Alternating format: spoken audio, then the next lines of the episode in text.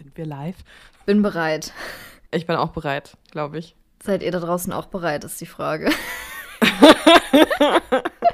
Wie wir einfach immer diese Podcast-Folgen nicht so richtig starten können. Ja, und auch nicht richtig beenden können. Das ist wirklich ein Fluch. Ja. Auch jedes Mal, wenn ich die schneide, denke ich mir immer so, boah, ey, was machen wir hier eigentlich? Cringe. Wer hat uns jemals an die Mikros gelassen, denke ich mir.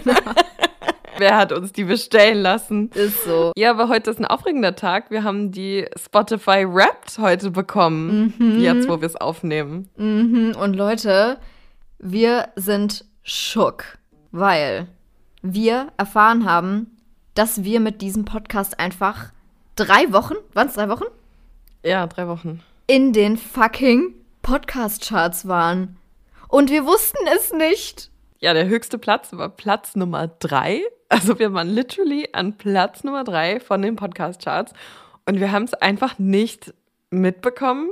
Ich weiß überhaupt nicht, ich- wahrscheinlich war es für die allererste Folge. Das ist bis heute die Folge, die am meisten gehört wurde. Aber könnte Spotify uns vielleicht das nächste Mal Bescheid geben? Das, darum würde ich auch bitten, weil ich muss ehrlich sagen, ich war so schock, als Becky mir das gerade eben geschickt hat, weil ich null damit gerechnet habe und weil ich einfach auch dachte, dass wenn man in den Charts ist, dass man dann von irgendeiner Seite vielleicht mal Bescheid gesagt bekommt. Ähm, Mhm. Ja, aber äh, an der Stelle natürlich ganz, ganz, ganz riesengroßes Dankeschön an euch alle da draußen, weil ganz ehrlich, ohne euch wäre das ja niemals passiert. Also vielen Dank, dass ihr so fleißig zuhört und anscheinend ja auch bewertet habt und immer wiederkehrt, auch wenn wir leider nicht so ganz zuverlässig sind, was die Uploads angeht gerade. Aber das bedeutet uns so unfassbar viel. Wir hätten, glaube ich, beide auch niemals gedacht, dass das so gut klappt, also so direkt am Anfang. Ich meine, so viele Folgen haben wir ja noch gar nicht draußen. Und ja, ich, ich bin, ich bin wirklich, ich habe keine Worte. Das ist so cool.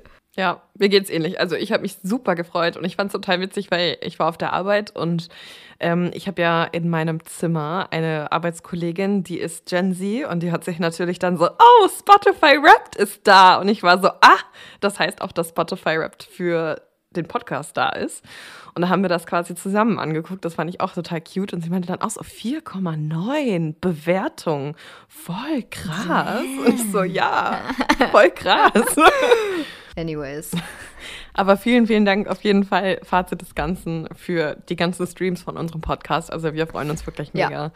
Und ich finde es auch echt cool, weil jetzt immer wieder auch DMs eintrudeln mit Screenshots, ähm, auf welchem Platz ihr, wir bei euch sind ähm, in den Top-Podcasts. Und ich habe auch schon Maxi dafür geschämt, dass wir bei ihr überhaupt nicht drauf waren in den Charts.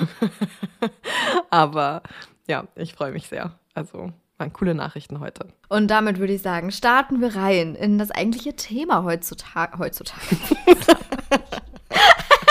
Heute! Oh mein Gott, Leute. Anyways, das hier ist ja der zweite Teil unserer WG, Wohnungs-, Auszieh-, Umzugsreihe.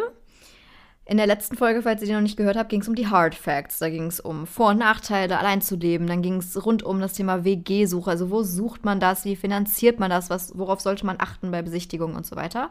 Und natürlich auch ähm, um das Thema, ähm, nee, Finanzierung habe ich schon genannt. Anyways. Boah, das kann heute was werden. Oh Gott. Mein Brain ist so ein bisschen musch, glaube ich. Also kurz zum Kontext. Wir haben ja im letzten Podcast gesagt, dass wir an dem Tag zwei Folgen aufnehmen. Haben wir nicht gemacht, weil ich mich tatsächlich nicht so gut gefühlt habe und kurz davor war, erkältet zu werden. Und deswegen nehmen wir das jetzt an einem anderen Tag auf und das ist an einem Abend. Also es ist wirklich ein bisschen, wir haben schon gearbeitet heute, wir haben schon Sachen gemacht. Das Hirn ist nicht mehr frisch. Das ist es nicht. Weil sonst nehmen wir eigentlich immer meistens so mittags auf. Ich glaube, Ja. das ist so unsere häufigste Ja, Aufnahmezeit. das würde ich auch sagen. Deswegen, ähm, ja, verzeiht mir, beziehungsweise uns. Anyways, heute geht es um die Soft Facts. Da werden wir einmal mal ein bisschen ähm, über unsere Erfahrungen quatschen und auch über das Thema Heimweh und das WG-Zusammenleben. Also das ist, ist grob das, was wir heute abgrasen werden. Bevor wir damit aber starten, hat Becky, beziehungsweise uns, hat noch eine Nachricht erreicht, die Becky uns einmal vortragen wird. Genau, also ich habe jetzt, äh, das Handy liegt da mit Esther am FaceTime, deswegen werde ich es einfach nur wiedergeben.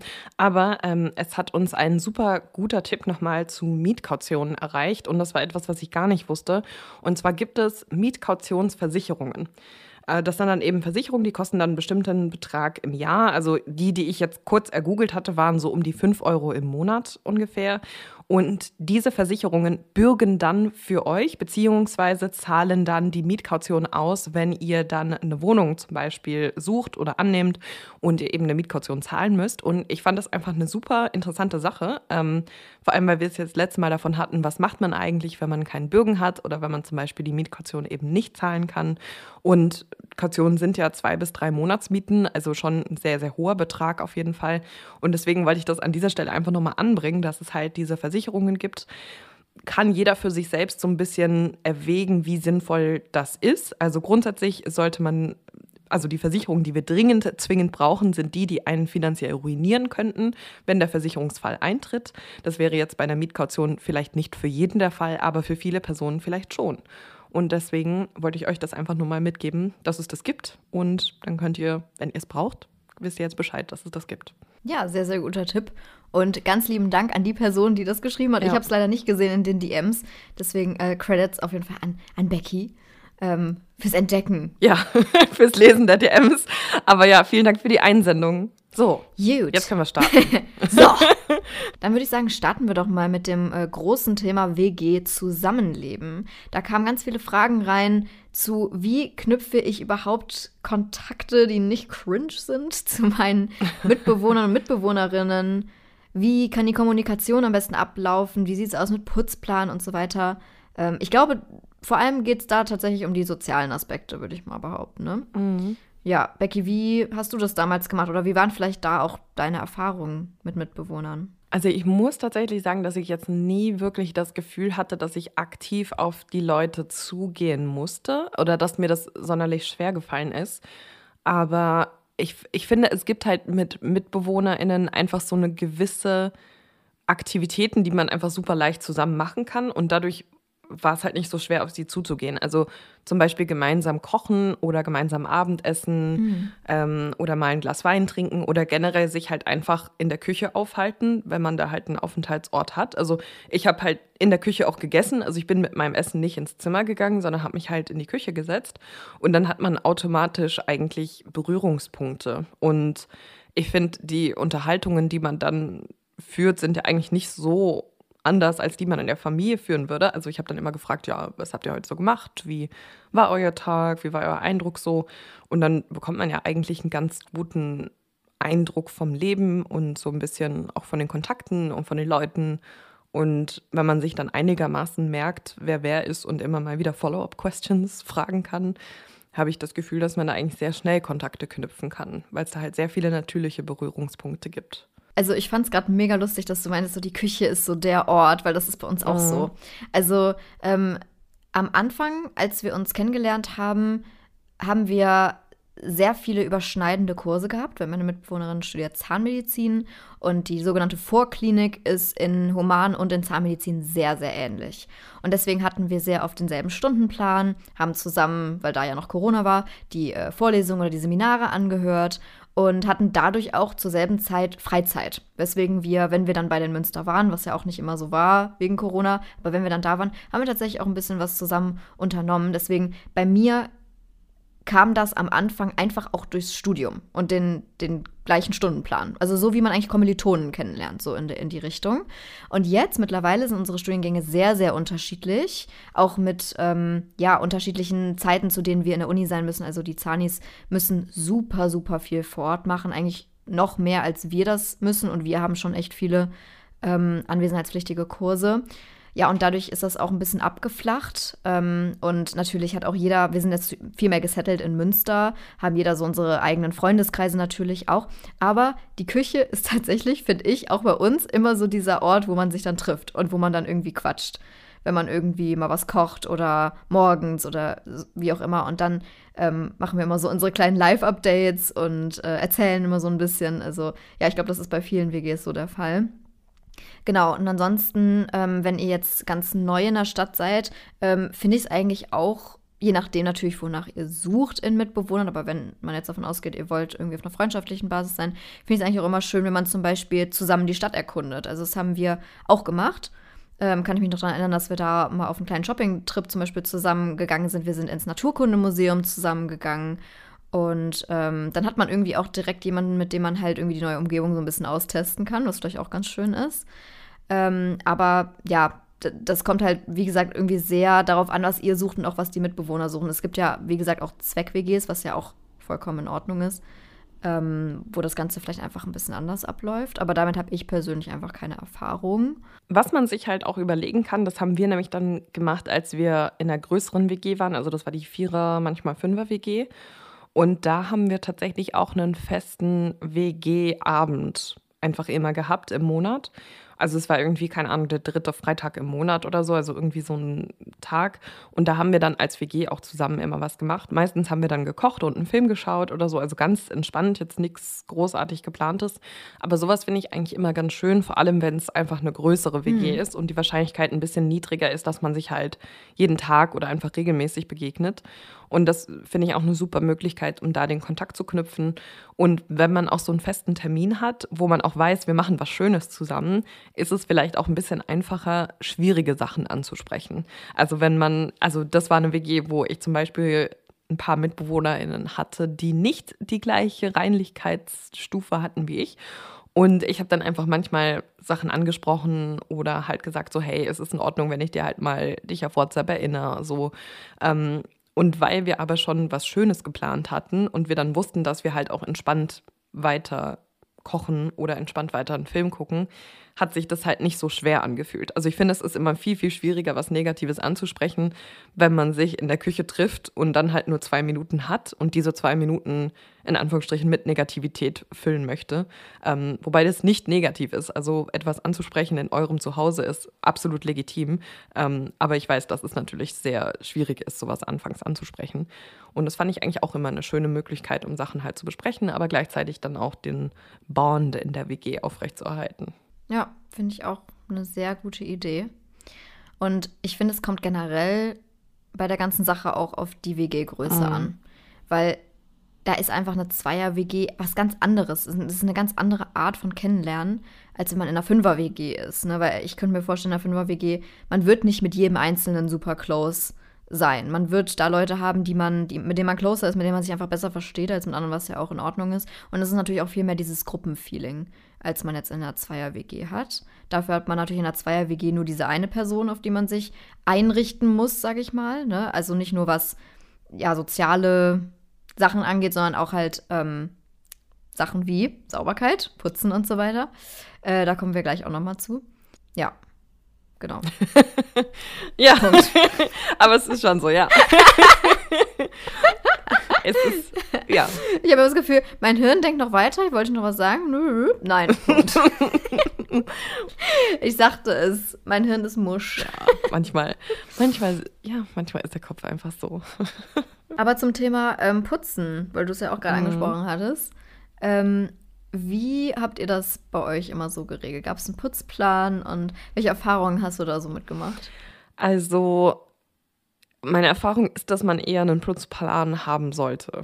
Ähm, ich hatte, glaube ich, nur in der Zweier-WG keinen, aber da fand ich es einfacher, sich abzusprechen, einfach weil es war halt ein Zweier-WG und dann war es halt ein bisschen einfacher, einfach zu sagen, yo, ich mache jetzt schnell das Bad und dann hat die andere Person halt die Küche gemacht oder so. Also es war halt irgendwie ein bisschen entspannter, beziehungsweise irgendwann nach ein paar Monaten hat sie ja eh nicht mehr da gewohnt und dann war ich da allein in der Wohnung und habe eh alles gemacht. Aber bei größeren WGs finde ich einen Putzplan einfach unfassbar sinnvoll, weil einfach sofort Accountability da ist. Man weiß einfach, wie jeder wann dran ist. Und wenn was nicht gemacht wird, dann finde ich es auch ein bisschen einfacher, da halt nachzuhaken. Also ich habe schon versucht, nicht sofort anschuldigend dann zu kommen, sondern eher zu fragen, hey, äh, schaffst du das noch diese Woche? Brauchst du Unterstützung?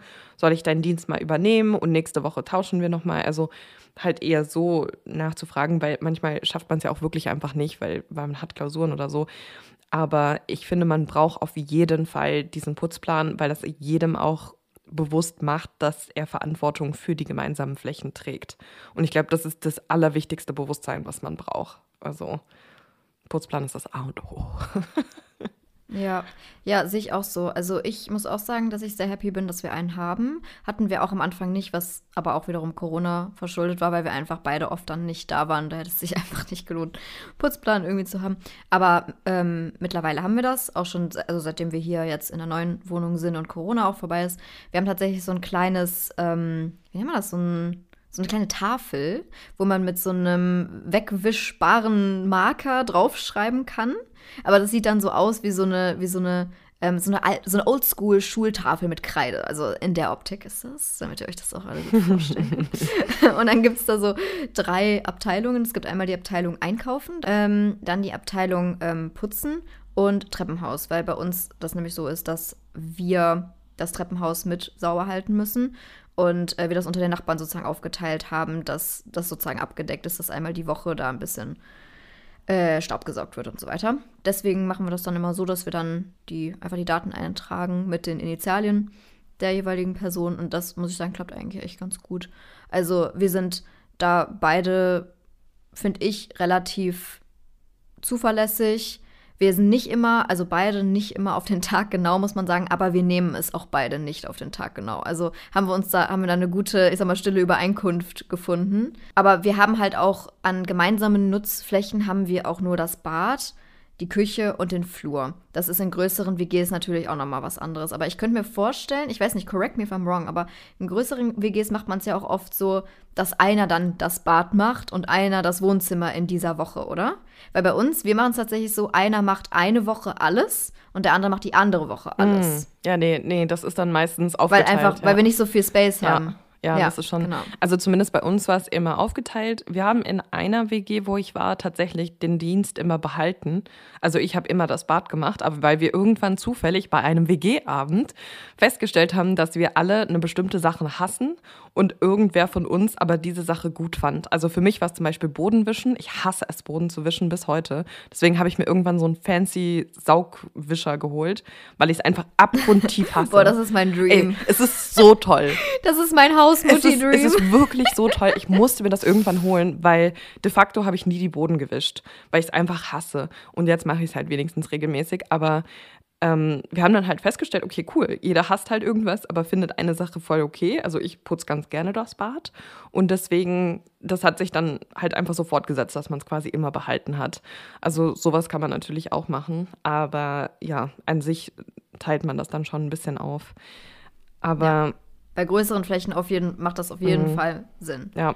ja. Und ich würde wirklich auch appellieren, dass ihr das ernst nehmt. Also ich kann nachvollziehen, dass unterschiedliche Menschen unterschiedliche Standards an Reinigung haben. Also manchen Leuten ist es halt einfach nicht so wichtig wie anderen. Aber ich finde es trotzdem wichtig, das ernst zu nehmen. Und ich hatte schon mal beide Situationen. Also ich hatte eine Mitbewohnerin, die wusste, dass sie nicht so das Auge dafür hat. Also mein Reinigkeitsstandard war quasi etwas über ihrem. Aber sie wusste das. Und sie hat dann halt auch gemeint, hey, wenn ich mal irgendwas mache oder einen Dienst mache oder die Küche putze oder so und es wirkt danach immer noch eklig für dich oder ich vergesse was oder ich vergesse generell meinen Dienst, dann hat sie von sich aus halt auch gesagt, das stört mich nicht, sag's mir einfach.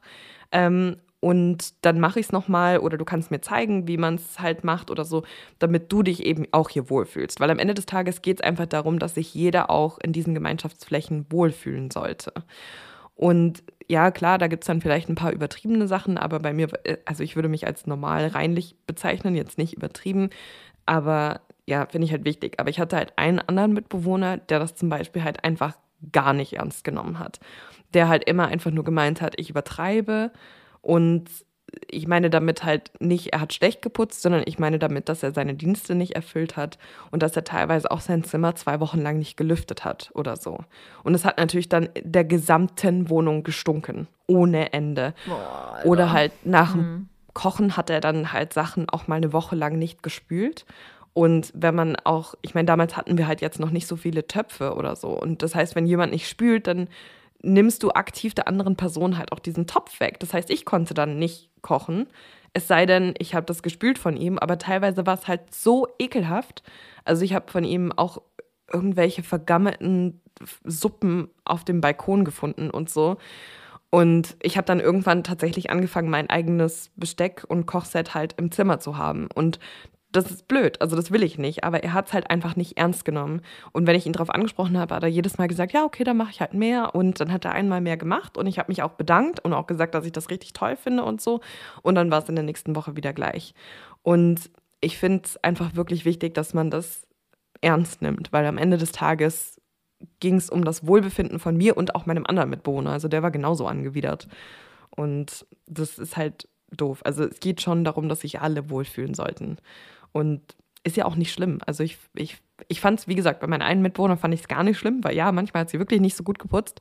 Ähm, aber sie hat wenigstens die Dienste gemacht oder hat sich daran erinnern lassen. Und habe ich es auch manchmal für sie einfach gemacht, weil ich halt wusste, dass sie es nicht böse meint und dann mache ich das ja auch gerne, weißt du, dann ist es ja auch nicht schlimm. Ähm, aber ja, wenn man es halt nicht ernst nimmt, dann da entstehen die Konflikte.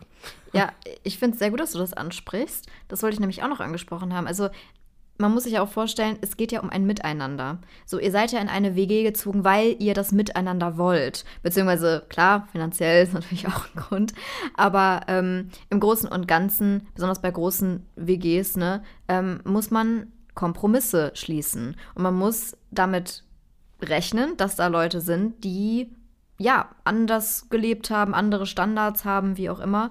Und ähm, damit ist natürlich auch nicht gemeint, dass ihr jetzt hier irgendwie, wenn jemand jetzt wirklich extrem übertrieben ist, dass ihr immer deren äh, Forderungen erfüllen sollt. Nein, es soll natürlich alles im normalen Rahmen bleiben. Aber ich finde, Becky hat es wirklich gut ausgedrückt, als sie gesagt hat, jeder muss sich wohlfühlen. Ne? Und das ist, finde ich, wirklich das A und O. Und wie du auch sagst, wenn man damit gut umgeht, wenn man das kommuniziert, wie zum Beispiel deine andere Mitbewohnerin es auch gemacht hat, dann vermeidet man so ja schon Konflikte, weil sie ja im Prinzip schon signalisiert hat, hey, es ist für mich kein Ding, so sprich mich einfach an. Dann ist ja für Becky gleichzeitig die Hürde viel, viel niedriger, sie auch wirklich drauf anzusprechen. Ne? Und generell der Umgang ist, ist ein anderer. Ne? Auch, dass du meintest, so, äh, du hattest dann auch mal kein Problem, da ein bisschen nachzuhelfen oder so. Deswegen, ähm, ja, kann ich das alles nur unterschreiben, was du gesagt hast. Ihr macht es euch nicht leichter, wenn ihr versucht, sage ich mal, eure Sachen durchzuzwingen, wie ihr sie gerne hättet, oder zu sagen, nein, du hast ja immer Unrecht. Nein, ihr müsst euch an den Tisch setzen und irgendwie Kompromisse mhm. schließen. Und das finde ich halt das Tolle an WGs. Also, weil man ist halt mal dazu gezwungen. Und ich meine, ich will auch nicht sagen, dass ich immer die perfekte Mitbewohnerin war. Also, ich habe auch vieles gelernt und vieles über Kompromissschließung und Kommunikation. Ja, Aber das ist ja das Coole. Also, das finde ich halt so schön daran. Ja. Deswegen finde ich eigentlich, dass es jeder mal ausprobieren sollte. Einfach weil es halt wirklich eine Lektion im Zusammenleben ist und im Zusammensein mit anderen Menschen. Auf jeden Fall. Also ich glaube, keiner kann von sich behaupten, dass er immer der perfekte Mitbewohner war. Und in the end of the day kann man nur was für sich mitnehmen. Also egal, ob die Erfahrungen jetzt gut oder schlecht waren, man hat am Ende irgendwie was, was mitgenommen. Und das ist ja eigentlich wirklich was Schönes. Und wie hast du das ähm, damals gemacht? Also habt ihr viel Zeit miteinander verbracht? Du hattest ja jetzt gerade schon den, den WG-Abend angesprochen, aber außerhalb dessen, ähm, wie war das bei dir so? Boah, das war super unterschiedlich, je nach WG. Also ich fand das so ganz anders. Ähm, vor allem die ersten paar haben wir wirklich sehr viel Zeit miteinander verbracht. Das war noch in meiner Dreier-WG-Zeit, würde ich sagen. Also ich, ich sage jetzt hier einfach die Adressen, weil so gehe ich danach in meinem Kopf. Also so ne, benenne ich die WGs immer. Also es gab eine WG in der Karl-Metz-Straße. Ähm, das habe ich mit einer Freundin von mir gegründet zusammen, die auch mit mir studiert hat. Das habe ich, glaube ich, das letzte Mal auch erzählt. Und dann haben wir uns noch einen weiteren Mitbewohner dazu geholt. Und diese WG, also die in der Zeit auch an dieser Straße war, da hatte ich mehrere unterschiedliche Mitbewohner. Also ich war die, die am längsten dort gewohnt hat. Aber alle WGs, die ich in der Konstellation da hatte, waren einfach fantastisch. Und so witzig es klingt, die sind auch alle in der Widmung in meiner Masterarbeit drin, tatsächlich. Weil die mir in so einer schweren Zeit in meinem Bachelor auch alle irgendwie geholfen haben oder irgendwie einfach so eine schöne Zeit gemacht haben. Und da haben wir viel Zeit miteinander verbracht. Aber es war eben sehr natürlich. Also es war jetzt, wir hatten zwar WG-Abend, das haben wir eigentlich immer regelmäßig gemacht, aber da hatten wir auch viel Spaß dran einfach und wir haben dann auch, ich meine, im Endeffekt haben wir dann sehr viel Wein getrunken und immer irgendwas gekocht, was unfassbar gefällt hat. Also ich weiß noch, als wir mal so ein, ähm, ach, das war, ich glaube, der erste, das erste Weihnachten in der WG Und ähm, ich hatte schon meinen Plastikbaum, den ich bis heute habe, tatsächlich. Das ist ein künstlicher Baum, den habe ich von meinen Eltern genommen. Und den kann man halt so halb nur voll stecken. Das heißt, er hat in die WG-Küche gepasst, weil ich halt die hintere Hälfte nicht angesteckt habe. Und dann haben wir Lasagne gekocht und ich finde es so witzig, weil ich heute bin ich fantastisch darin, Lasagne zu machen. Und wir haben diese Lasagne gemacht und die war wie eine Suppe. war so krass. Die ist einfach komplett zerlaufen. Und dann wollte ich noch so einen oh Schokokuchen machen und der ist auch so gefailt und so verbrannt. Aber es hat so viel Spaß gemacht. Also es war, das war eine echt schöne Zeit. Und da hat sich halt immer ergeben. Also wir haben dann einfach viel auch in unseren Freundenkreisen was gemacht. Also da wurde ich dann integriert oder die anderen Personen in meinen Freundeskreis rein integriert und sind dann auch viel feiern gegangen und ja, das war eine echt schöne Zeit. Also ich habe das wirklich sehr genossen. Und ja, da haben wir dann viel gemacht. Aber später, ähm, also zum Beispiel die letzte WG, in der ich war, die Nadlerstraße, ähm, das ist die, wo ich angefangen habe mit YouTube. Und da haben wir nicht so viel zusammen gemacht. Ähm, da war es auf jeden Fall sehr freundlich. Also wir hatten eigentlich alle eine ganz gute Beziehung zueinander. Aber es war trotzdem nicht so familiär. Ähm, es waren viel ich will nicht sagen richtige Zweck-WG, das war es auf jeden Fall nicht. Aber wir hatten ein bisschen Bewegung, dadurch, dass wir dieses kleine Zimmer hatten, was halt immer untervermietet war. Und dadurch war halt immer ein bisschen Bewegung in der WG. Und ich finde, das verhindert dann, dass man so richtig zusammenschweißt.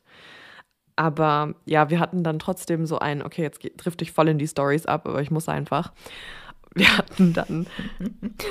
ja, also wir hatten so einen bezeichnenden Abend. Ich muss gerade überlegen, wie ich das politisch und alles korrekt erzähle. Also, ich, ich erkläre es jetzt mal so, dass einer unserer Vermieter oder mein Vermieter in der Nadlerstraße war tatsächlich ein Nobelpreisträger. Und What? ja, dass diese Person, ähm, wir wollen auch keinen Hinweis auf Geschlecht geben, ähm, war mein Vermieter. Und es war halt total witzig, weil ich dann, als ich das im Mietvertrag gesehen habe, war ich so, excuse me, diese Person und war nicht ganz sicher, ob es jetzt zufällig einfach der gleiche Name ist oder diese Person ist, aber es war tatsächlich diese Person. Aber das Witzige ist, dass diese, also diese Person hat uns dann zu einem Abendessen eingeladen. Also der Nobelpreisträger hat uns dann zu einem Abendessen eingeladen, weil er irgendwie noch Connections zu Studierenden haben wollte oder so. Und wir waren alle so ein bisschen, okay, macht er das macht, macht die das jetzt wirklich? Der das jetzt wirklich? Und dann sind wir, also haben wir dieses Abendessen gehabt und es war so absurd. Ich sag's dir, Esther. Diese Person selbst hat sich nicht um die Verwaltung gekümmert, sondern das war ein Familienmitglied. Und das war so awkward, weil das Familienmitglied an diesem Abend uns quasi serviert hat. Es war so weird. Also, Was? ja, das Butlermäßig, oder wie? Ja, wirklich, wie so ein Butler. Dann so die oh ganze Gott. Zeit rumgelaufen und uns so das Essen hingelegt und den Wein nachgeschenkt und so. Und oh mein Gott, es war so cringe. Und dann hat leider Gottes, dieser, diese Person hatte halt, der ist das total an den Kopf gestiegen, dieser Nobelpreis und hat so arrogante und krasse Sachen gesagt. Also zum Beispiel, ja, dass es so nervig ist, in dem Haus in Florida, was diese Person jetzt eben hat, im Garten zu sitzen, weil Mar-a-Lago ist ja in der Nähe und das ist halt das Hotel von Trump. Und zu dem Zeitpunkt war Trump noch Präsident. Und ja, dass es ja so nervig ist, man kann sich nicht entspannen am Pool, weil die ganze Zeit die Helikopter vom Trump rumfliegen. Ah, das ist schon anstrengend und so. Und witzigerweise war aber dieser Abend, weil das einfach so cringe und unangenehm war, war dieser Abend dann so ein absolut zusammenschweißender Punkt für uns in der WG. also, weil das halt so uns mhm. alle komplett vereint hat. Und meine andere Mitbewohnerin zu dem Zeitpunkt, die hatte in einem Auslandsjahr auch in Yale ähm, gehabt und hat da auch mit einer anderen Nobelpreisträgerperson zusammengearbeitet. Und den ganzen Abend ging es dann darüber, ja, aber in Yale, ja, aber in Yale. Oh, und in Yale. Und es, Ach, es war einfach, Scheiße, es war so cringe. Ja, auf jeden Fall. Boah, ich ähm, hätte mich in Grund und Boden gecringed. Es, es war auch wirklich so, wir haben uns alles so weggecringed und wir haben auch die ganze Zeit so Blickkontakt gehabt, so nach dem Motto, ist es jetzt gerade echt? Also sitze ich jetzt gerade mit einem Nobelpreisträger am Tisch und diese Person beschwert sich, darüber, dass es nervig ist, wenn Trump mit seinem Helikopter am Pool vorbeifliegt. so, what the fuck? ähm, ja, das war auf jeden Fall zusammenschweißend für unser WG-Leben. Sorry für diesen Exkurs, aber das musste ich jetzt einfach erzählen. Ich finde es richtig geil. Ich kannte die Story auch noch nicht, aber Becky hat ja generell ja, so viele Stories auf dem Buckel. Also da komme ich schon gar nicht mehr hinterher, aber ich kann gar nicht mit solchen Leuten, muss ich ehrlich sagen. Also so dieses nee. Elitäre akademische Gehabe. Also ich, ich komme mir da immer vor wie im falschen Film. Also ich denke mir immer so, meinst du das gerade alles ernst? Also denkst du überhaupt nach, bevor du redest? Also das ist so major cringe. Ich glaube, ich hätte erstmal äh, mich aufs Klo verpieselt und so getan, als ob ich eine Salmonelleninfektion habe oder irgendwas. Also, I can't ja. with that. ja, es war auch echt so absurd. Und das war so in dieser WG, weil wir halt nicht so den krassesten Zusammenhalt hatten. Also, wir haben uns gut verstanden und wir haben auch WG-Abende gemacht und so. Aber das war halt echt so ein Punkt, der uns total zusammengeschweißt hat, weil das bis heute, glaube ich, in unser Brain so eingraviert ist, wie cringe dieser Abend war. Also, unfassbar. Also Aber sowas schweißt ja zusammen. Also ich sag mal so Cringe und Leid vor allem auch mhm. schweißt sehr zusammen. Also ich das bin stimmt, ja heute ja. noch sehr, sehr gut befreundet mit ähm, der lieben Freundin, mit der ich durchs Physikum, durchs mündliche Physikum gestapft bin, die das damals mit mir hatte. Und wir haben uns übers Physikum angefreundet, was absolut keine geile Erfahrung war. Aber es hat uns so zusammengeschweißt. Ich glaube, ganz ehrlich, ich werde mich für immer an sie erinnern. Also egal, ob wir jetzt für immer befreundet bleiben oder nicht, ich werde mich auf jeden Fall immer an sie erinnern. Ja, Was einfach ja. irgendwie solche absurden, kranken Situationen manchmal sind. Ja, aber so geht es mir mit den Mitbewohnern von der Zeit. Also mhm. ich glaube, ich werde diese Menschen niemals vergessen, einfach weil es so absurd war und wir dann einfach ja. danach, weißt du noch, wie wir danach in dem ähm, Zimmer von meinen einen Mitbewohnern saßen und wie so Hühner an der Stange einfach uns totgelacht haben, weil das einfach so unangenehm war. Aber ja, es war ja eine gute Geschichte auf jeden Fall. Ja, auf jeden Fall. Ja, wollen wir vielleicht noch ein bisschen auf ähm, schlechte Erfahrungen eingehen, beziehungsweise mhm. vielleicht auch mehr in Richtung praktische Tipps. Also ich finde es eigentlich immer geil, wenn man in Podcasts und Videos halt irgendwie auch mal sagt, okay, so und so könnte das angehen, weil ich oft das Gefühl habe, so man, und davon nehme ich mich selber absolut nicht aus, man redet viel über einen heißen Brei oder drumherum. Mhm. Ähm, aber ich glaube, wir kennen das alle, ne, weil es ist halt nicht immer Friede, Freude, Eierkuchen es gibt Situationen, die sind unangenehm oder da muss man lernen, Sachen anzusprechen. Besonders am Anfang, glaube ich, ist das schwierig. Wenn man sich irgendwann eingegroovt hat, dann geht das. Ne? Aber besonders am Anfang, wenn du einfach mit einer random fremden Person zusammenwohnst. Das habe ich mir damals auch gedacht. Ich lag dann so in meinem Bett, so in den ersten Nächten dann in der WG und habe ich mir gedacht, eigentlich total weird so, ne? Also klar, ich kannte meine Mitbewohnerin dann so sporadisch, weil ich sie gerade kennengelernt habe. Aber so richtig kennen tut man die Person ja nicht. Und jetzt wohnt man einfach zusammen. Das ist doch irgendwie total crazy, oder? Ja, also ich fand das auch, ich muss auch sagen, meine Eltern fanden das richtig, und jetzt Gen Z, richtig sass. Ja, hab's gelernt.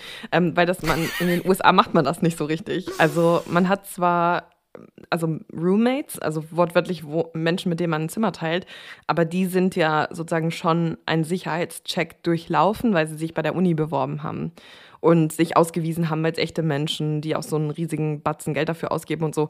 Das heißt, da ist die Security ein bisschen höher und meine Eltern waren so, also confused, dass man das hier in Deutschland so macht. Also, dass man wirklich einfach random jemanden sucht, mit dem man zusammen wohnt. Und die dachten am Anfang wirklich, dass ich die bescheiß oder so. Also, dass ich die irg denen irgendwie eine, also irgendwas Komisches erzähle oder dass ich halt was mache, was total untypisch ist. Mhm. Und das äh, fand ich ganz interessant, weil die das halt so merkwürdig fanden am Ende. Ja.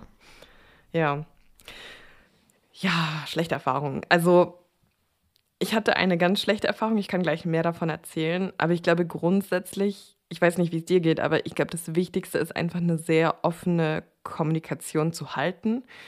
Und das heißt nicht nur Sachen auch direkt anzusprechen, bevor sie einen halt dann so richtig auf den Keks gehen und man halt vielleicht zu emotional das sagt, sondern auch, dass man selbst sich an die eigene Nase fasst. Also wenn man mal den Dienst zu spät gemacht hat oder was vergessen hat, ähm, irgendwie sowas in die Richtung, dass man auch sich entschuldigt.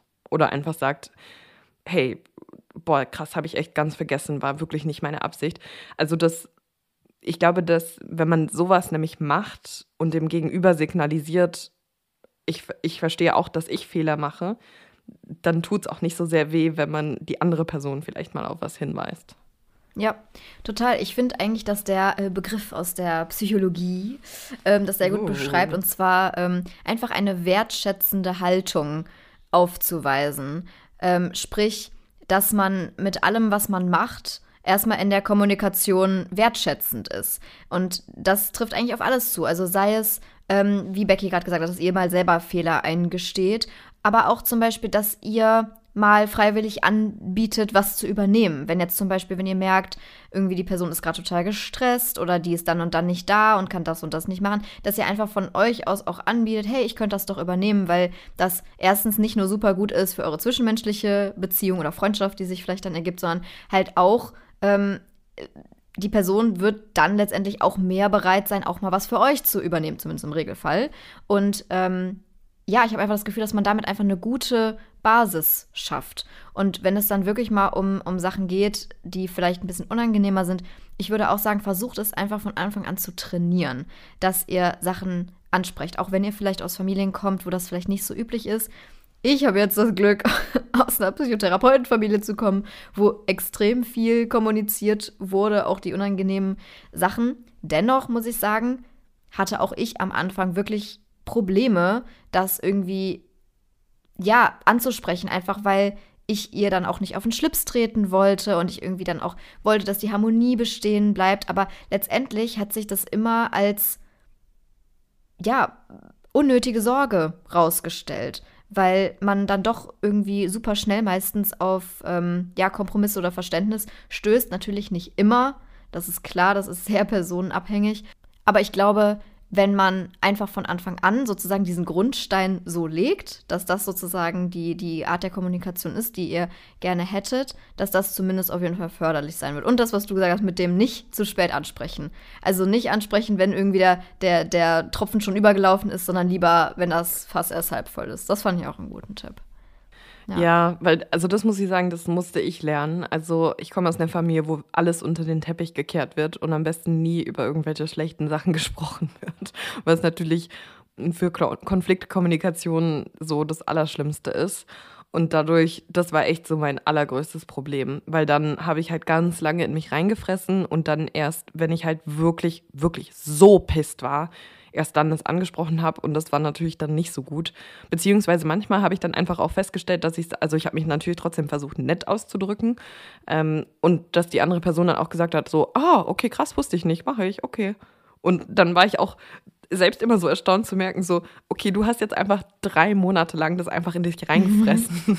und dich ja. so geärgert und am Ende des Tages musstest du nur einen Satz sagen und die Person macht's. Also das war echt was, was ich wirklich dringend lernen musste. Also das äh, kann ich nur weitergeben.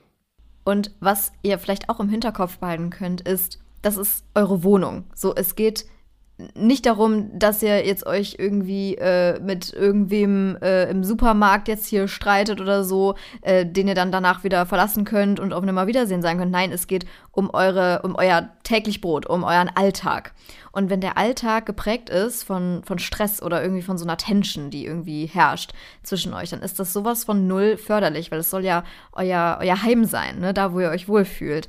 Und ähm, ich finde, das ja, das, das darf man einfach nie vergessen, dass es einfach super wichtig ist, dass man gerade dann, gerade mit den Leuten, mit denen man zusammen wohnt, sowas anspricht. Auch wenn man vielleicht genau das Gegenteil denken könnte, so, ah oh ja, bei denen will ich ja Harmonie haben. Aber nein, in the end of the day müsst ihr euch wohlfühlen mit der ganzen Situation.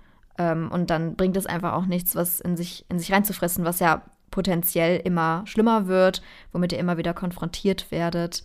Deswegen, ja, bleibt einfach offen, bleibt wertschätzend gegeneinander und natürlich auch respektvoll ähm, der, allen Beteiligten gegenüber. Und dann wird das auch schon. Also mit den aller, allermeisten Leuten wird das dann schon. Es gibt immer mal ja. wieder Ausnahmen, auf jeden Fall. Aber ich würde doch mal behaupten, dass äh, die Mehrheit da schon zugänglich ist. Ja. Und zu den Leuten, die nicht darauf reagieren, kann ich auch gerne ein paar Worte sagen, weil ich leider so einen Mitbewohner hatte. Ähm, der war wirklich, mh, hm, ja, wie gesagt, der war halt nicht wertschätzend, wertschätzend, nicht respektvoll und hat das einfach nicht verstanden. Ähm, Heute habe ich irgendwie einen Frosch im Hals. Hey, du hast einen Frosch am Hals, ich habe einen Frosch im Hirn. Heute ist nicht unser Abend. Okay, ja, nicht. also er hatte dann zum Beispiel auch so Sachen gemacht, wie seine Freundin ist bei uns eingezogen und er hat es uns nicht gesagt. What? Ja, also. Sorry, habe ich jetzt gerade Da kam der Frosch jetzt aus deinem Hals rausgesprungen. Wirklich? ja, also es war dann halt so eine Sommergeschichte, weil sie irgendwie, glaube ich, in Erasmus gegangen ist und dann aber ihre Wohnung schon drei Monate vorher gekündigt hatte und dann sollte sie halt drei Monate bei uns wohnen. Aber der hatte halt nichts gesagt. Er hat literally nichts gesagt. Und ich fand es halt irgendwann sehr komisch, dass sie die ganze Zeit da war. Und irgendwann, das war auch der Mitwohner, der halt nie gelüftet hat. Und irgendwann mal stand seine Tür halt offen und ich habe die halt immer zugemacht, weil es halt wirklich, wirklich gestunken hat. Und Leute, ich, ich übertreibe hier wirklich nicht. Jeder einzelne Mensch, der meine Wohnung zu der Zeit betreten hat, hat fast gewürgt, wenn sie die Tür reingekommen ist, weil es einfach so gestunken hat. Ich mache hier keine Witze. So, auf jeden Fall habe ich die Tür zugemacht und habe dabei entdeckt, dass ein fetter, also wirklich ein unfassbar riesiger, fetter Koffer, pink, in seinem Zimmer steht. Und ich dachte mir so, hm, irgendwie scheint er mir nicht so wie der Mensch, der einen überdimensional großen pinken Koffer in seinem Zimmer stehen hat. Und dann habe ich ihn gefragt, du ist deine Freundin eingezogen? Und er meinte so, hm, ja.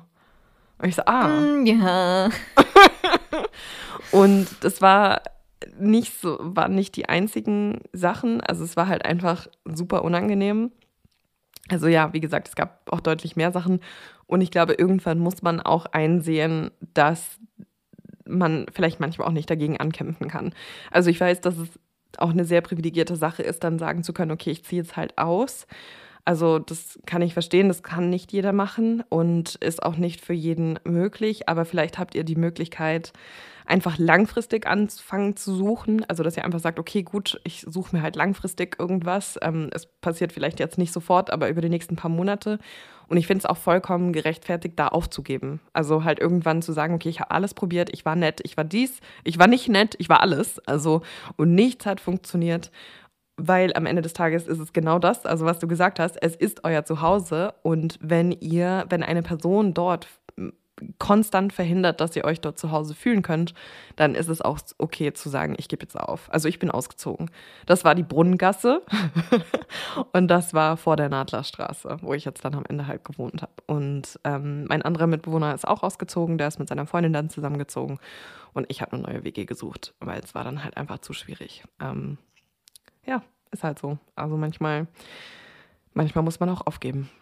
Ja, also beißt euch nicht die Zähne aus. Also ähm, das sollte jetzt eben auch nicht so rüberkommen, als ob ihr immer nett sein sollt, egal was euch widerfährt. Nein, natürlich nicht. Das alles soll in einem gewissen Rahmen stattfinden. Und wenn dieser Rahmen überschritten wird, dann ist es vollkommen okay zu sagen, okay, nicht mit mir, Bitch. Und dann, äh, oh, werden wir jetzt als explicit gekennzeichnet. Nee, ich glaube nicht. Ich glaube, wenn du nicht? einen ein B-Word drin hast, dann schaffst schaff schon. Okay. Ähm, ja, ihr wisst, was ich meine, auf jeden Fall. Ne? Dann ähm, ist es vollkommen okay, also zu sagen, so nicht und dann eben auch Maßnahmen zu ergreifen, auf jeden Fall. Ich finde es ehrlich gesagt auch irgendwie schade, dass bei euch jetzt so die Option dann nur war, ihr zieht aus, weil er letztendlich das Problem verursacht hat. Auf der anderen Seite ist es, glaube ich, auch schwer, irgendwie Personen irgendwo rauszukriegen. Und das, glaube ich, ist dann erst recht mit sehr, sehr viel Stress verbunden. Aber. Also, ich ja. habe ihm gekündigt. Ich war Hauptmieterin. Ach so. Ja, aber er ist halt nicht ah. gegangen. Wie? Du hast ihm gekündigt? Halt nicht, ich habe ihm das gekündigt. Ähm, aber er wollte halt, er hat relativ klar gemacht, dass er nicht ausziehen wird. Und dann habe ich halt den Boss-Move gemacht und den Mietvertrag gekündigt und war so, okay, fine. Deal with it. Hä, und dann?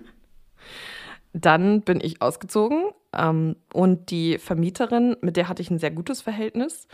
Und die hat mir auch erlaubt, früher aus dem Mietvertrag rauszugehen. Das heißt, der Vertrag war dann quasi innerhalb von drei Wochen aufgelöst. ich habe dafür gesorgt, dass, also ich habe so lange gewartet, bis mein anderer Mitbewohner was gefunden hatte und die haben relativ schnell was gefunden. Und er musste dann Hauptmieter werden, beziehungsweise wollte das nicht, weil er derjenige war, der auch immer zu spät die Miete überwiesen Ah, hat. ja. Das war der, Mhm. genau die gleiche Person natürlich. Und der hat dann quasi im Eilverfahren neue Mitbewohner gesucht und eine Person davon wurde dann Hauptmieter. Boah, ey. Aber ich habe das quasi, ja, ich habe halt wirklich einfach die Bomb gedroppt. Ich war halt so nach Mhm. mir die Sinnflut.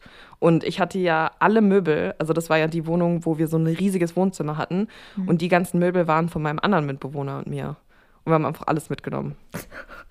Alles. Und dann saß er dann da einfach so in einer, in einer leeren Wohnung. Ja. Und ich habe die Waschmaschine verkauft und den extra Kühlschrank. Oh mein Gott. Also ich habe noch nicht mal angeboten, dass er sie mir abkaufen kann. Ich habe es legit einfach an jemand anders verkauft. Okay, der hat hart verkackt in Beckys Books. Also, Vor allem, so hart muss man es erstmal schaffen zu verkacken, bis Becky solche Geschütze ja. auffährt. Also, Ne? man muss Das, ist mir schon das ist eine Kunst. Da soll, da, dafür sollte er einen Nobelpreis bekommen. Ist echt so. Also es ist wirklich sehr schwer, weil normalerweise ich bin halt so ein Mensch, wenn ich merke, ich verstehe mich nicht mit irgendwem oder irgendwas passiert, dann bin ich einfach so ein Typ, der denkt, okay, ich muss einfach nichts mit der Person zu tun haben und ich bin damit total okay. Ich muss kein Drama starten, nichts. Ich muss wirklich gar nichts damit machen, sondern ich lasse es einfach aus meinem Leben entgleiten und das ist total fein. Und nee, der hat mir einfach zu lange und zu hart ans Bein gepisst. Und Und dann hat Becky zurückgepisst. Ja. Aber Major. Oder gekackt vielleicht eher? Ja, das ähm, ja, war deswegen Shit happens, wie man so shit happens. Ja, es war halt wirklich nach mir die Sinnflut. Einfach so, Geil. okay, dann deal with it, dann kriegst du das. Ja. Ja, deswegen, es war halt. Ja, also ich habe nicht nur aufgegeben, ich habe auch einen Shitstorm verursacht, es war mir sowas von egal. Also Leute, schreibt euch unter die Ohren, legt euch nicht mit Becky an. Es bereuen. Vor allem nicht, wenn ich Hauptmieter bin. Das ist halt echt dumm. ja. Aber ich glaube nicht, dass er damit gerechnet hat, dass ich halt sage, okay, dann kündige ich halt den Mietvertrag. ja, so ist das ausgegangen. Das war die Geschichte. Das war die Geschichte.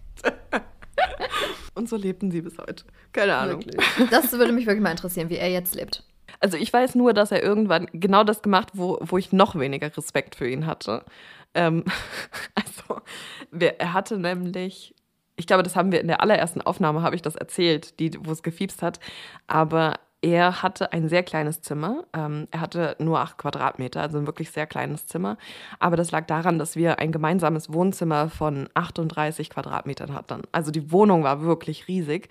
Und bei der gemeinsamen Fläche sozusagen war es halt ein sehr kleines Zimmer, aber dafür sehr hohe Benefits.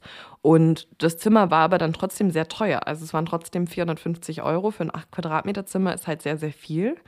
Und ich weiß auch, dass beide seine Eltern Ärzte waren oder sind. Und das heißt, die verdienen auch nicht schlecht. Also ich meine, das ist jetzt schon eine Gesellschaftsgruppe, die wirklich sehr gut verdient im Vergleich zum normalen Menschen, in Anführungsstrichen. Und die waren auch Ärzte auf dem Land. Im Vergleich das heißt, zum, zum Nicht-Halbgott, ja? Wollte ich nur noch mal hier betont nicht haben. Gott in Weiß. und genau, die haben, und die haben auch auf dem Land gelebt. Also jetzt auch nicht irgendwie in München oder sowas, als Ärzte sich durchschlagen müssen, sondern nein, auf dem Land. Und er hat dann genau das gemacht, was ich halt so richtig schlimm finde für finanziell privilegierte Menschen. Er ist ins Studierendenwohnheim gezogen, weil er da in der WG, in so einer Altbau-WG in der Altstadt ein Studierendenwohnheimzimmer bekommen hat, was irgendwie 28 Quadratmeter hatte für 200 Euro im Monat. Und da habe ich halt wirklich das Kotzen bekommen. Also das war der Moment, wo er einfach, da hat er nochmal diesen letzten Funken Vertrauen, den ich grundsätzlich immer in die Menschlichkeit habe, den hat er da bei mir einfach komplett verloren. Weil ich mir einfach dachte so, du kannst es dir leisten, für 450 Euro auf 8 Quadratmetern zu leben. Du hast gar keinen Funken von Recht, in einem Studentenwohnheim zu sein. Was dafür da ist, Studierende in finanziell schlechten Situationen zu fördern. Wirklich. Also, Das ist auch äh, einer der Auslöser gewesen, weswegen wir äh, zum, zum Abschluss des, der letzten Folge da noch so ein bisschen drüber geredet hatten mit äh, Studienwohnheim und äh, Stipendien und so weiter und warum wir uns zum Beispiel nicht ähm, fürs Wohnheim zum Beispiel angemeldet haben. Ja. ja, also das. Der hat richtig was gestartet hier, der, Ja, also der damit hat er. Ja, damit hat er auch einfach diesen letzten Rest einfach bei mir komplett mhm. verloren, weil ich mir einfach dachte, so, wie kann man nur so sein? Wie wenig reflektiert und rücksichtslos auf seine Mitmenschen kann man sein? Es ist vorbei, ich wohne nicht mehr mit ihm zusammen. Um. es ist vorbei. Ja. Wollen wir zum Abschied, zu, zum Abschied, zum Abschluss, um Gottes Willen. Sollen wir zum Abschluss noch vielleicht ganz kurz über das Thema Heimweh reden? Weil ich glaube, das ist auch etwas, ähm, ja, was, was vielen Menschen auf der Seele brennt. Mir inklusive, beziehungsweise es hat mir auf der Seele gebrannt, sehr, sehr doll. Magst du erzählen? Ach so, das ist, ja stimmt, das ist jetzt, das, oh, das ist jetzt mein Spotlight-Moment in dieser ganzen Reihe hier. ähm, nee, das liegt vor allem daran, dass Becky ja ähm, bis jetzt nicht aus Heidelberg weggezogen ist. Weswegen ich ausnahmsweise jetzt hier mal die Expertin für was bin. Nein, Spaß. Also, ähm, bei mir war das ja so, hatte ich ja schon mal erwähnt, dass ich während Corona angefangen habe zu studieren. Und ich deswegen sehr viel auch in der Heimat war und immer nur zwischendurch, wenn es mal einen anwesenheitspflichtigen Kurs gab, dann hier war.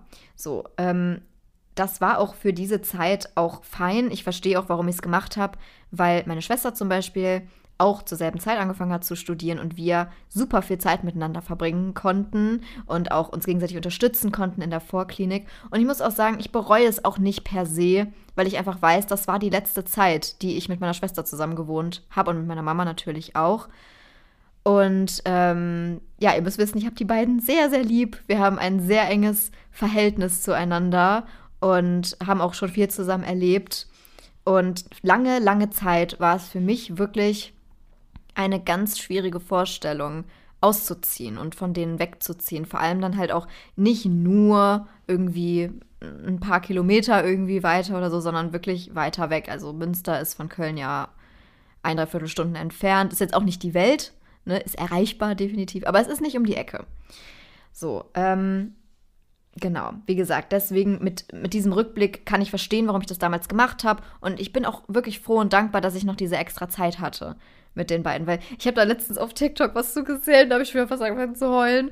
Ähm, da stand irgendwie sowas davon, ähm, dass es sehr wahrscheinlich ist, dadurch, dass ja zumindest jetzt in unserer Generation dieses Konzept von Mehrgenerationenhaus nicht mehr ganz so verbreitet ist, wie das vielleicht früher noch war, ähm, dadurch kann es sein, dass man nie wieder mit seiner Mutter oder mit seinen Geschwistern zusammen wohnt. Und das hat mich dann so richtig gehittet irgendwie. Und ähm, ja, irgendwie, ich weiß nicht, das, das, dieses Thema macht mich nostalgisch. Anyways, ähm, aber das große Problem, was ich dadurch selber erschaffen habe, war, dass ich diesen ganzen Ablöseprozess total verlängert habe. Weil ich natürlich, dadurch, dass ich viel in der Heimat war, ich auch nicht so super viel Kontakte dann geknüpft hatte vor Ort. Beziehungsweise ich hatte schon Kontakte geknüpft, aber die waren dann eher online. Ähm, ich weiß jetzt auch nicht, ob das so super groß anders gewesen wäre, weil es ja teilweise auch noch Lockdown und sowas gab. Ne? Und ich weiß nicht, in, in welchem Ausmaß wir uns da hätten treffen können oder was unternehmen können, weil ja auch alles zu war. Aber natürlich, wenn man vor Ort ist, hätte man mal zu der Person dann hinfahren können. Und das ist einfach für mich damals dann sehr wenig passiert. Und ich persönlich glaube schon, dass man ähm, die besten Connections schon auch in, in Real Life irgendwo knüpft, ne? die dann ähm, auch zusammenschweißen und so weiter. Ähm, ja, und dann stand ich irgendwann dann da, so im ja, vierten Semester. Da fing das dann ja langsam an, dass dann Corona wieder weniger wurde und wir vor allem mehr anwesenheitspflichtige Kurse hatten. Und das muss ich sagen, das war für mich wirklich sehr, sehr, sehr schwierig. Also vor allem das vierte Semester, würde ich sagen. Ähm, weil ich halt irgendwo in irgendeinem so Limbus zwischen abgelöst und nicht abgelöst. Und ich habe ja eigentlich auch Bock auf, auf die neue Wohnung und die neue Stadt, aber gleichzeitig hänge ich total äh, an meiner, an meiner Heimat. Also es war wirklich, ich war irgendwie total zerrissen. Plus, ich hatte zu dem Zeitpunkt auch noch einen damals neuen Freund, ähm, der auch aus Köln kam. Das hat es natürlich auch nicht leichter gemacht. Ähm, und bin dann damals auch noch echt super viel hin und her gefahren. Also an den Wochenenden sehr, sehr viel nach Hause. Das mache ich mittlerweile gar nicht mehr so viel. Also mittlerweile fahre ich einmal alle vier bis fünf Wochen nach Hause. Ähm, und ja, damals war das anders. Ähm, ja, und das ist etwas, wo ich sagen muss, das hätte ich mir ersparen können, zumindest so einem gewissen Grad, dass es dann letztendlich so, so lange dauert. Deswegen würde ich euch raten, erstmal, wenn ihr Gefühle von Heimweh verspürt, erstmal sie zuzulassen, weil es ist total normal. Vor allem, wenn man als allererstes jetzt ausgezogen ist und äh, das ganz neu für einen ist. Es ist absolut in Ordnung. Gleichzeitig aber würde ich tatsächlich auch versuchen, aktiv dagegen vorzugehen und nicht ähm, nur rumzusitzen und warten, bis es weggeht, sondern aktiv versuchen zu schauen, was sind denn die positiven Seiten daran, dass ich jetzt ausgezogen bin? Was bietet mir die neue Stadt vielleicht, was die alte mir nicht geboten hat? Was sind hier neue Impulse, neue Leute, die ich kennenlernen kann? Ähm, einfach Dinge, die euer Leben da, wo es jetzt stattfindet, bereichert. Und ich glaube schon, dass man so das auch sehr, sehr gut überwinden kann. Vor allem natürlich auch mit den Leuten. Also für mich das, das klingt immer so cheesy und so, so Pinterest-Quote-mäßig, aber für mich ist Heimat viel mehr auch die Leute einfach. Und ähm, ja, sobald ich dann hier auch meine, meine Freundschaft ein bisschen mehr gefestigt hatte, was dann tatsächlich auch gar nicht mehr so lange gedauert hatte, glücklicherweise, weil ich ähm, die ja schon online auch ganz gut dann kennengelernt hatte, das war, hat das Ganze vor Ort dann so ein bisschen beschleunigt. Ähm, sobald das dann gefestigt war, war das auch irgendwie wie verflogen. Und jetzt mittlerweile habe ich das eigentlich nicht mehr. Also ich habe schon manchmal irgendwie ein trauriges Gefühl, wenn ich dann wieder fahren muss, einfach weil ich momentan nicht so viel zu Hause bin. Aber ich würde sagen, dass das eher ja so sowas in Richtung Vermissung ist. also in Richtung, ich, ich vermisse einfach meine, meine Mama und meine Schwester regelmäßig zu sehen. Es ist weniger das Heimwehgefühl tatsächlich. Auch wenn ich nach wie vor immer ein großes Heimatgefühl bekomme, sobald ich in der Heimat bin. Also das ist nach wie vor da. Ähm, deswegen habe ich jetzt gerade so das Gefühl, ich habe so ein bisschen Best of Both Worlds. Und irgendwann, Leute, wenn ihr so anfangt, die, die Straßen auswendig zu können und die Wege, wo ihr hinfahren müsst in eurem Alltag und so. Ich finde, das ist immer so der Indikator, wo man irgendwann dann so, wo es irgendwie Schuppen von den Augen fällt und man so sagt, wow, ich habe hier echt gerade ein zweites Zuhause. Das ist nämlich mir in Pittsburgh, als ich mein Au-pair-Jahr gemacht habe, auch aufgefallen. Dass ich irgendwann so gemerkt habe, boah, ich brauche kein Navi mehr für irgendwas. Ich kann da einfach so hinfahren.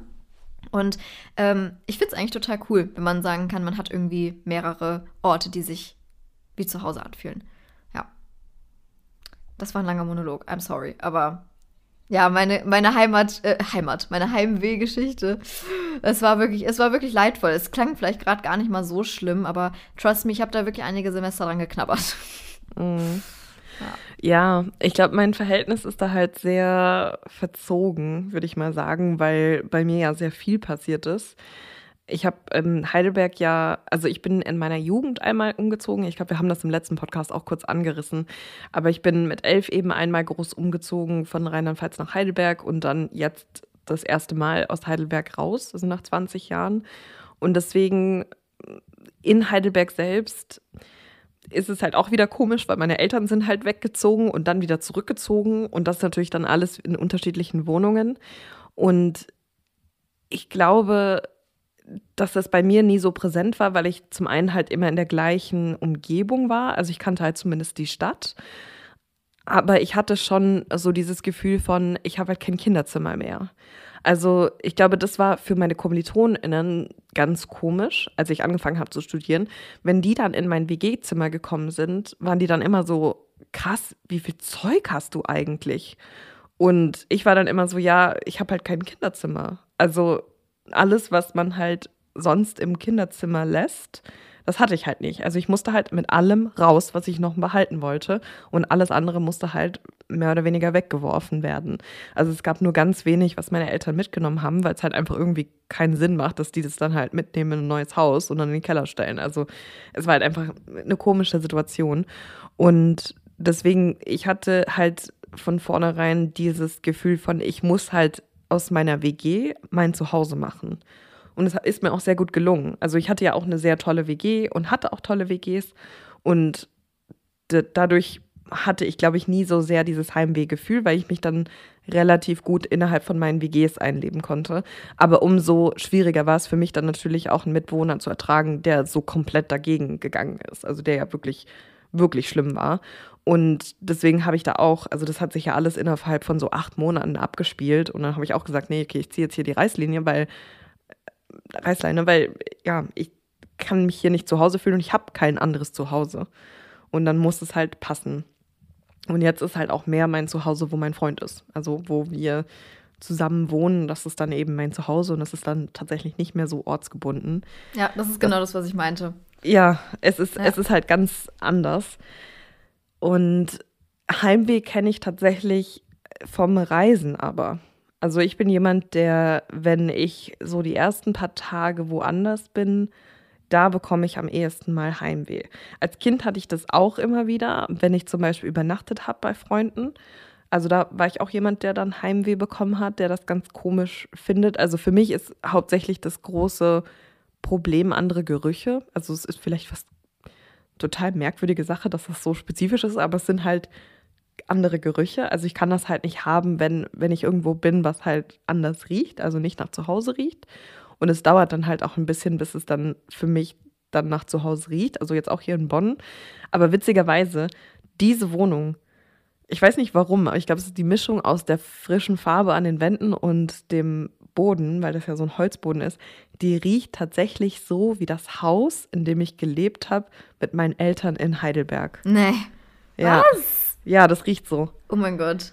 Ja, deswegen hey, wie cool als erst, das denn? Ja, und deswegen, als ich das erste Mal hier zur Besichtigung reingekommen bin, war ich so, no way. Das wie fühlt sich einfach sofort wie zu Hause an, weil es Ey, genauso meant to riecht. Be.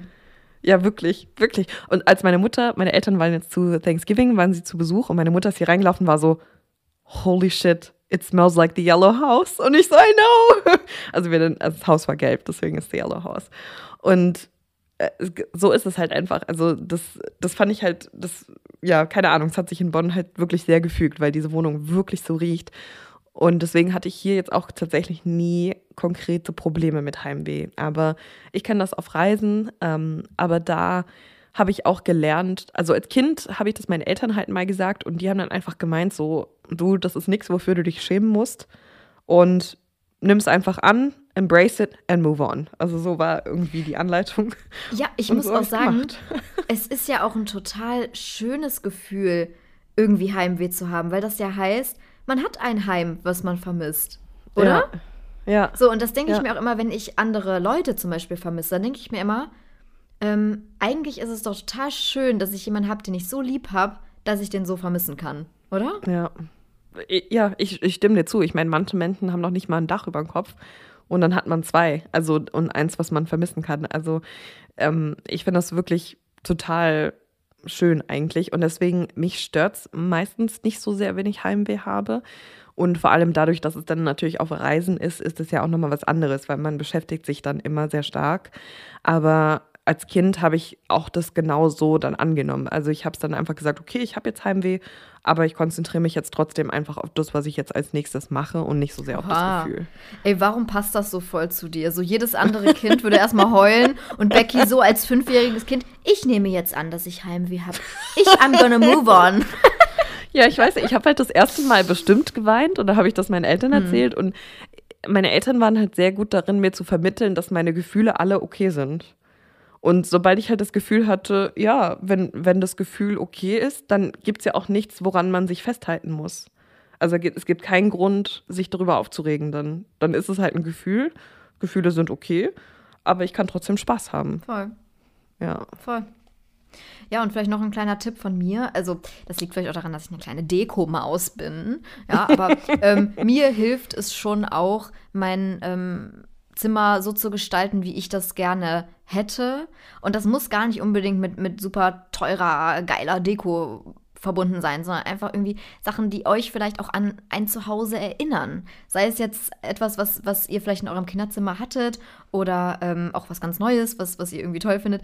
Ähm, ja, da gibt es super viele Ideen, super viele auch DIYs, ne, kann ich nur empfehlen. Ich bin ja auch so eine kleine DIY-Maus, also ich, ich liebe das. Und ähm, ja, dann irgendwie sowas, sowas Selbstgemachtes sich irgendwo hinzuhängen oder so. Da, das sind ja auch alles Sachen, die Schritt für Schritt dafür sorgen, dass ihr sagt, ey, das ist wirklich meins. Hier so, das habe ich gestaltet. Also das hat mir total geholfen. Und meine Pflanzis, meine lieben Pflanzis, die leider gerade so ein bisschen am Abkrüppeln sind hier, weil seitdem wir wieder regelmäßiger viel heizen müssen, die vertragen das irgendwie nicht so gut. Also so diese, diese trockene Heizungsluft. Aber ja, meine Pflanzis irgendwie, ach, ich weiß auch nicht, das sind einfach meine, meine Babys. Also die, Die, die helfen mir. Die helfen mir wirklich bei Heimweh. Das klingt total crazy, aber ich liebe sie einfach. Ja, aber das kann ich verstehen. Und das hat auch bestimmt bei mir geholfen, weil ich halt einfach alles aus dem Kinderzimmer immer dabei hatte. Ja, und dann, ja. also bei mir waren es halt die Bücher. Ähm, Ich Ja. habe meine Bücher immer bei mir behalten. Das kann ich. Oh ja. Ja. Das kann ich aber auch sehr gut verstehen. Ich habe auch, immer wenn ich, das habe ich wirklich schon gemacht, als ich wirklich jung war, immer wenn ich traurig war, habe ich Harry Potter gelesen. Dann ging es mir besser. Mhm. Because Hogwarts is your home. Oder my home. Ja. Oder wie auch immer. Oh Gott, ich muss auch sagen, ich genieße es so sehr, Hogwarts Legacy zu spielen zurzeit. Das ist, es Ey. kam ja jetzt endlich für die Switch raus und ich liebe es einfach. Ich muss dir was beichten. Hm. Ich habe es immer noch nicht gespielt. Ja, aber du hast ja auch keine Konsole. Ja, aber ich, ich hätte schon die Möglichkeit gehabt, weil meine Schwester hat das jetzt und Maxi hat das auch. Aber irgendwie. Aber ich finde, das ist so eine Aktivität, also für, zumindest für mich. Ich musste halt alleine sein, meine Noise-Canceling-Kopfhörer aufhaben, damit das so richtig, man so richtig versinken kann. Also, weil dann hat man die Umgebungsgeräusche so direkt am Ohr. Und ich spiele es tatsächlich fast lieber auf der Switch, also nicht am Fernseher, sondern auf der Switch, weil es halt so nah sich dann anfühlt. Und irgendwie, also für mich ist das was ganz, ganz, also es ist halt ein Solo-Hobby. Also ich spiele auch manchmal mit meinem Freund zusammen, weil der es halt einfach super spannend findet und halt auch gucken will, aber der ist halt nicht genug zu Hause, um sein eigenes Spiel zu starten. Aber klar, also da gucken, machen wir es dann zusammen und auch auf dem Fernseher und so. Aber ich finde, das ist irgendwie nichts, was man so. Dadurch, ich weiß, ich weiß nicht, für mich ist es sehr verständlich, dass du das da nicht so reinkommen kannst. Wenn du es halt ich habe es nicht noch gar nicht probiert. Also Ja. ich, ich würde es gerne einfach mal ausprobieren. So, weil ich habe tatsächlich eine PlayStation 4 zu Hause in der Heimat. Äh, die könnte ich wohl hier irgendwie hinbuxieren. Funktioniert Ähm, das da und dann- drauf? Ich bin jetzt einfach mal davon ausgegangen. Keine Ahnung. Haben sie eine PlayStation 4-Version ich- rausgebracht? Ich weiß es nicht. Ich bin, ich bin ja wirklich absolut kein Gamer-Girl. Also ich war es auch noch nie. Ich habe auch eigentlich gar keine Ahnung von irgendwie sowas. Ähm, obwohl ich echt gerne die Harry Potter-Spiele auf dem PC damals gespielt habe. Ähm, Ich habe das Gefühl, du wärst ein Switch-Girl. ja, Wenn, dann wärst du ein Switch-Girl. meinst du? Weil, Playsta weil, weil die Switch einfach süß ist. Ach so. Also, die. Also, das ich nehme ich mal als Kompliment. Ja, also, weil ich bin auch ein Switch-Girl. Okay, ich sehe, es gibt, ähm, es gibt Hogwarts Legacy für PlayStation 4. Ja, also hättest du die Möglichkeit. Aber ich finde, die Switch ist halt so ein. Es ist halt nicht so ein Hardcore-Gamer-Konsole. Also es ist halt nicht so wie die PlayStation oder Xbox, wo es dann halt irgendwie gefühlt nur so Ballerspiele gibt oder halt so richtig krass komplizierte, sondern du kannst halt auf der Switch halt einfach sowas wie Animal Crossing machen, wo es halt einfach nur darum geht, eine Insel zu dekorieren. Ja, weißt aber es das ist halt so irgendwie nie eine, gefeiert. Ja, ich meine, muss man ja nicht, aber es gibt halt so ganz entspannende kleine Spielchen, die man halt machen kann. Also es sind halt, ich, also ich spiele auch zum Beispiel voll gerne so ein Disney-Spiel und da hängst du ein- einfach nur mit den ganzen Disney-Figuren rum. Und es ist halt irgendwie cute und die sind halt cute und alle sind nett. Und es geht darum, einfach nett zu sein. Und ich weiß nicht, ich sehe dich, wenn, dann sehe ich dich mehr als Switch Girl.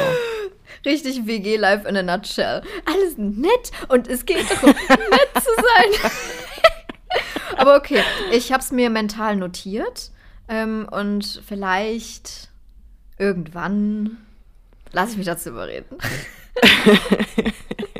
Ja, also ich muss sagen, Hogwarts Legacy gefällt mir schon sehr gut. Es macht einfach echt Okay. Spaß. Es ist einfach ein sehr, also ich finde schon, ach, mir macht es echt Spaß. Ich liebe es. Ich werde es auch jetzt Okay. gleich nochmal spielen. Das ist auch ein gutes Stichwort, weil mit Blick auf die Uhr, Leute, haben wir uns wieder ein bisschen verquatscht heute. Ja. Was ich einfach mal auf den Spotify rappt und auf unsere, auf unsere Aufregung schiebe. Ähm, Und auf meinen Mushbrain definitiv. Ja, ja, heute war, heute und ich die ganze Zeit am Räuspern, aber das hat Esther dann, Ach. bis ihr das hört, wahrscheinlich rausgeschnitten. Damit ihr Warte, das nicht was? hören müsst. Achso, mein ganzes Geräusper. das Ja, hörst ja, das- nur du die ganze Zeit beim Bearbeiten. Ich. Ja, ja. Das, ist- das ist mein, meine Art von ASMR, was ich dann genießen Genau. darf. Aber wir hoffen natürlich, dass euch die Folge gefallen hat und dass ihr auch hier wieder etwas mitnehmen konntet. Und wenn ja, dann teilt es und bewertet es und bringt uns wieder in die Spotify-Charts. Genau. Das ist mein greatest achievement. Ja, das Achso, ist schon was? krass.